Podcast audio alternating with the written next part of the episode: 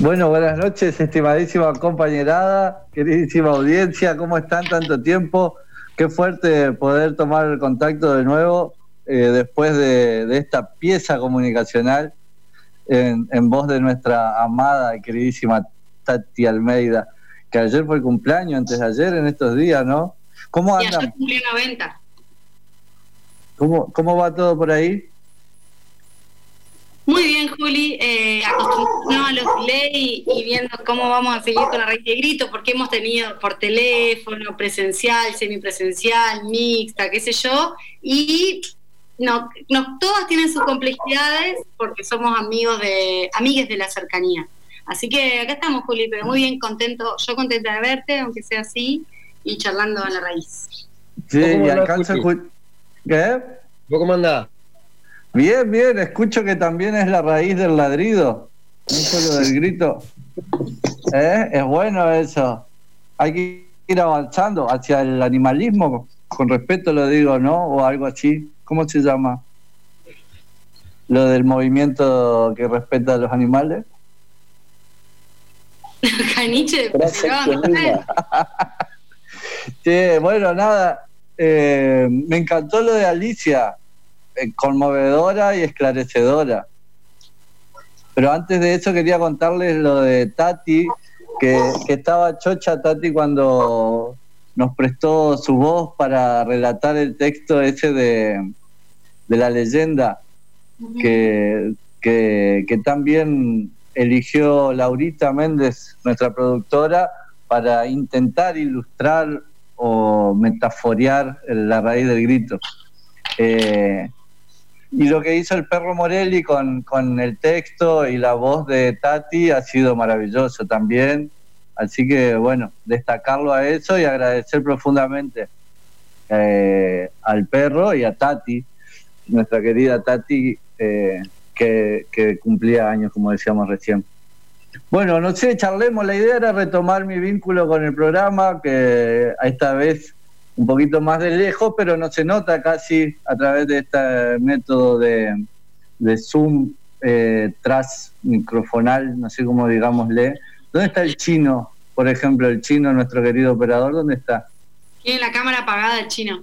¿Pero está en la misma radio físicamente o no? Sí, ahí está en la radio. contesta por el chat el chino. Está ahí llamando por teléfono, atendiéndonos nosotros que somos medio malos para sincronizar bueno, bien. no, yo quería charlar un poco, retomar lo que decía la Alicia, esto Kirchner, eh, porque no es la primera vez que la entrevistamos y siempre, siempre, siempre está cerca de nosotros. mal el nombre. pero no es Héctor Kirchner. No, pero vos decirle como quieras. O ese era Jorge Giles. eh, meta Néstor Kirchner nomás, ahí se me confundió entonces. Sí, bueno, nada, no, no, no he preparado algo muy específico para la, para la conversa de hoy. No sé cada cuánto me van a llamar, pero yo los extraño y los quiero. Y, todos los lunes. todos los lunes vamos a charlar. Hay que hablar con la productora. Sí, sí, creo que está aprobado. Desde, desde Villaguay los, redoteros mandaban, la, la compañerada mandaba saludos felices de escucharte. Anda bien el redotero metódicamente bien producido, digamos, y difundido. Me encanta. Ah, porque estamos además con lo del aniversario de la Liga de los Pueblos Libres, el 29. Hoy. Ayer, junto con lo del orgullo. Bueno, yo tengo cruzado las 10, pero no importa ya. No, está bien. bueno, pero, pero un poco, un poco en eso pensaba hoy con, con el nombre de, este momento, de este rato en la raíz del grito, con la radio del lunes, de qué, significaba eso o qué queríamos decir con la radio del lunes. Y, pensaba en, en, que la radio del lunes, si bien es obvia la alusión a la frase famosa de con el diario del lunes, pensaba en lo que queremos decir cuando hablamos de algo que es obvio que va a pasar, pero a la vez cuando nos ubicamos en aquel momento anterior a que pase, no está tan claro que eso era una obviedad que iba a pasar. Y si yo digo, bueno, va a haber una pandemia y vamos a tener que correr todos a refugiarnos, y no sé quién pensaba que iba a pasar, lo cierto es que estaba súper anunciado por todos lados que así iba a ser y de repente las cosas nos sorprenden y ocurren y, nosotros ya estamos en, el, en la radio del lunes tratando de procesar un poco lo que, lo que pasó, lo que sucedió. Eh, la radio del lunes es un poco, es ubicarse atrás en la línea del tiempo como para imaginarme, imaginarse lo que puede llegar a pasar.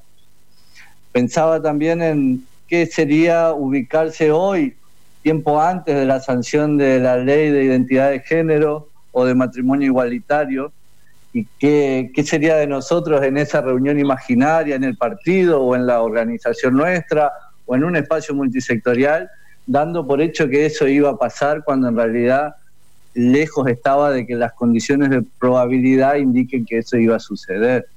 Digo, uno se ubica un poco, un, poco atrás de ese acontecimiento para poder después ahora charlarlo con, la radio del lunes. Y así, bueno, uno puede pensar distintas cosas que nos han ido sorprendiendo o no tanto. Por ejemplo, uno puede pensar, y Perotti va a jugar a favor de Vicentín, ¿no? Y bueno, sí, no nos sorprende a, nadie. Y sin embargo, no deja de ser una, una cosa que nos sorprende lo que está sucediendo y lo que puede llegar a pasar ahí, y está en disputa.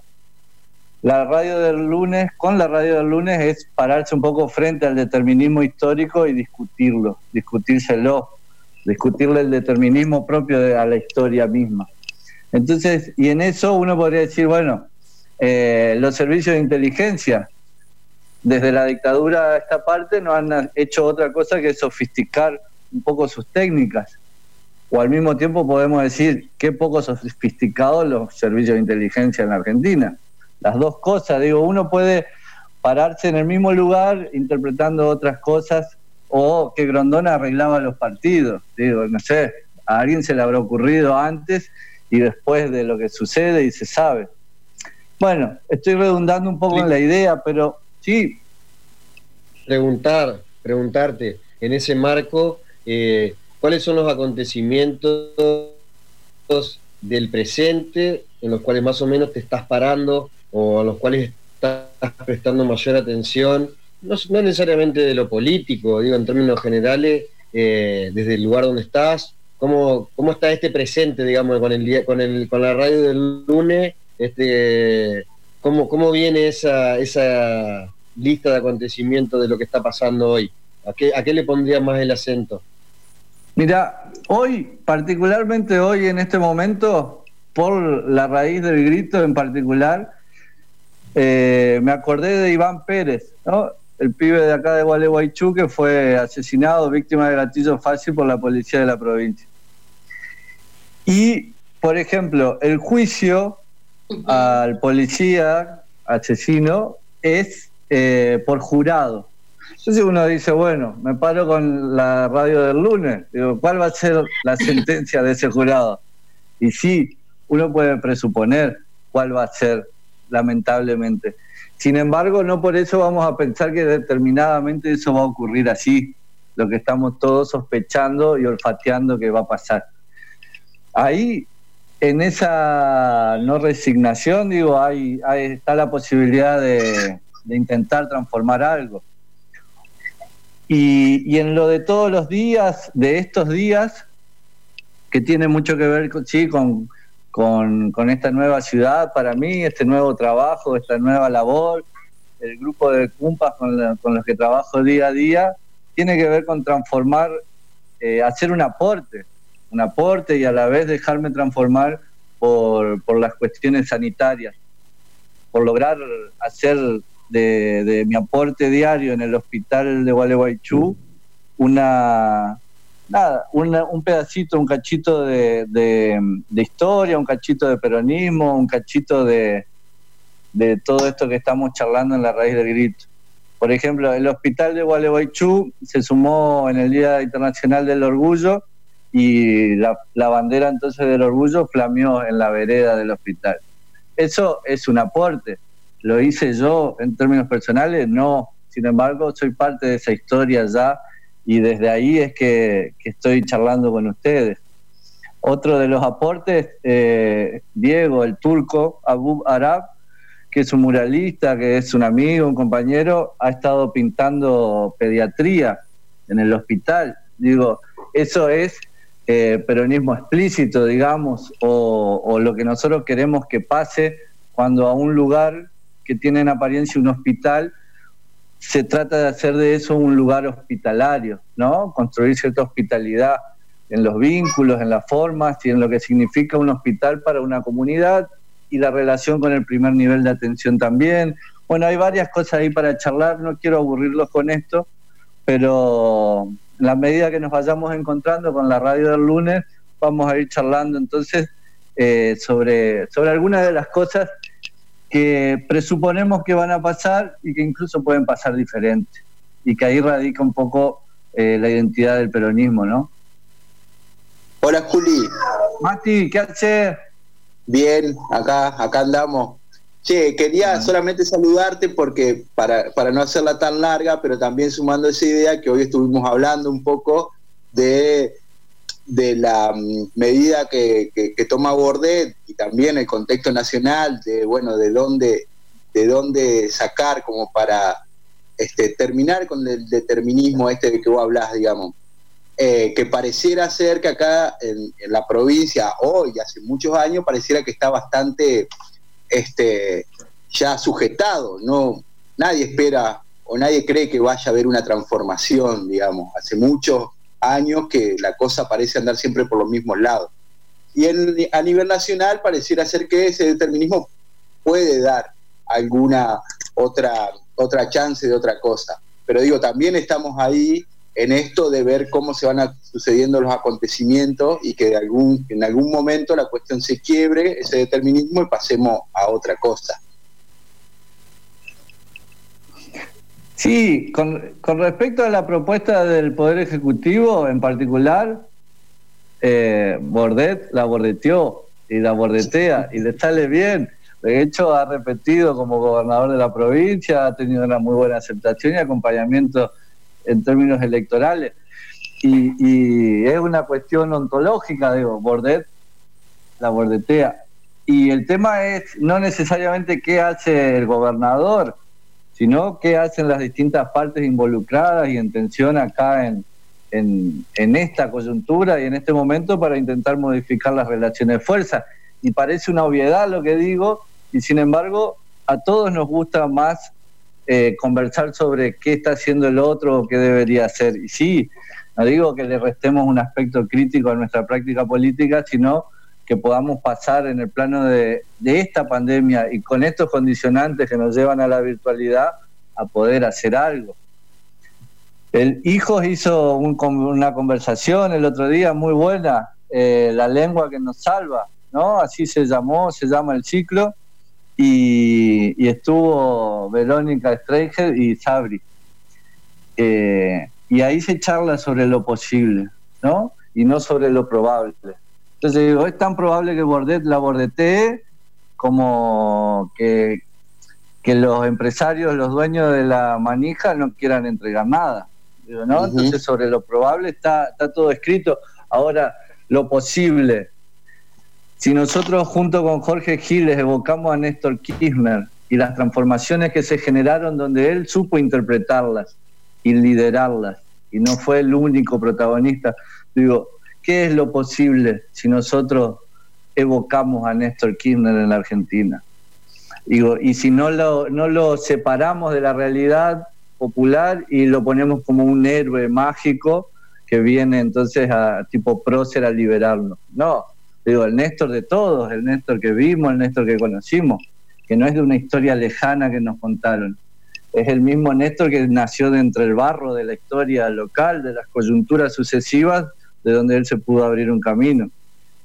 Eh, bueno, digo, la misma Tati, o figuras que nos evocan a nosotros otras luchas que ellos supieron encarnar.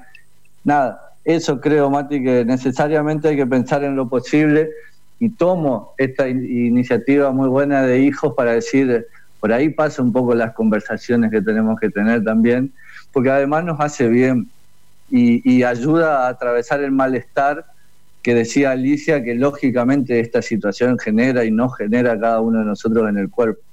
Entonces, conversemos sobre lo posible y, rompamos un poco las, cosas que haya que romper, digamos. Después cada uno elige qué quiere romper. Pero organicémonos para eso, para conversar y para avanzar con acciones concretas sobre lo posible y no sobre lo probable. Muy buena, Juli, la radio el lunes. Ahí escuché que alguien tiró. ¿Eh? No, que muy buena la idea de la radio del lunes, no, no sabemos. Hay sonido ambiente de cada una de nuestras casas, hay niñas, pequeñas, perros. es muy loco. Sí, es muy loco lo de, lo de estos dispositivos y de que estemos haciendo la raíz del grito así. Sí, Yo pensé que venirme, venirme a Gualeguaychú iba a tener el impedimento de no participar más de la raíz del grito o, participar de lejos, casi como, como un eventual invitado. Sin embargo, ahora estoy a la par de ustedes, eso me hace re bien. Vamos a la par. Y encima el Mati está en Colonia, no sé, re peligroso todo acá. bueno, tenemos que ir a la poesía, que así el chino también termina la jornada, pues nosotros ya nos dan ganas de ponernos a charlar. Eh, la Silvia nos mandó un poema a propósito, efectivamente, del Día del Orgullo, LGBT más. Eh, no sé, Juli, si querés saludar y si no, nos vamos a la poesía No, los, los abrazo inmensamente y bueno, nos seguimos escuchando. Abrazo, Juli. Abrazo y nos vamos con la poesía en la voz de nuestra queridísima Silvi Garnier.